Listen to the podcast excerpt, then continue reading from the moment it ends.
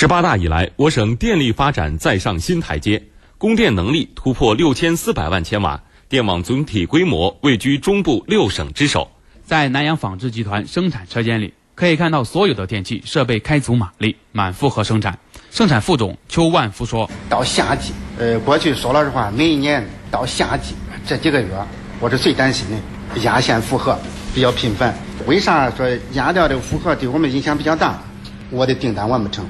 那么现在为止呢，尤其是去年到今年，没有出现一次因为压电而推迟订单的这种现象。这得益于南阳西咸、玉都两座五百千伏变电站的落地。南阳供电公司总经理孙奇伟介绍。”“十二五”期间完成电网投资八十亿元，超额完成发展任务，根本解决了度夏供电紧张等问题。通过这个西线和玉都的投运，就大大的缓解了在南阳一个总的供电能力不足的问题，这个矛盾就彻底得到了解决了。南阳电网的发展只是我省能源安全保障的一个缩影。五年来，国网河南省电力公司克服我省电网体量大、底子薄、投资能力长期受限、历史欠账多等因素的制约，统筹推进电网发展、农电提升、电价疏导三位一体重点工作，解决了我省局部地区供电紧张、农电管理体制不顺、农网发展严重滞后等问题，实现了从相对落后向中部领先的跨越。国网河南省电力公司新闻发言人李文启：截至二零一六年底，全省三十五千伏及以上变电站。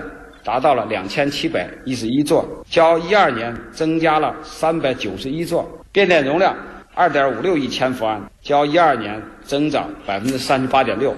电网总体规模位居中部六省之首，整体供电能力突破六千四百万千瓦。另外，哈正特高压工程与长治、南阳、荆门特高压交流实验示范工程的一体化。标志着我省电力也走上了高速公路，实现了特高压交直流电混联并网运行，开启河南电网发展和调配新时代。国家电网公司一千千伏特高压南阳站站长郭凯，它有枢纽意义，它的作用啊，它其实是它是着眼于全国的话，它主要的功能是实现这个华北和华中两大电网的这联网，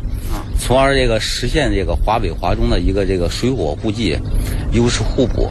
然后这个错峰调峰。就是形象的来说，就是这个华北电网的水电有富余的时候，通过我们这个工程，就是可以输送到这个山西和河北。过去的用电紧张将不再是难题。下一个五年，国网河南省电力公司将以创新、协调、绿色、开放、共享为五大发展理念，切实做好我省的能源安全保障。另据了解。七月二十四号十二点五十四分，河南电网最高用电负荷达到五千七百八十五万千瓦，再创历史新高。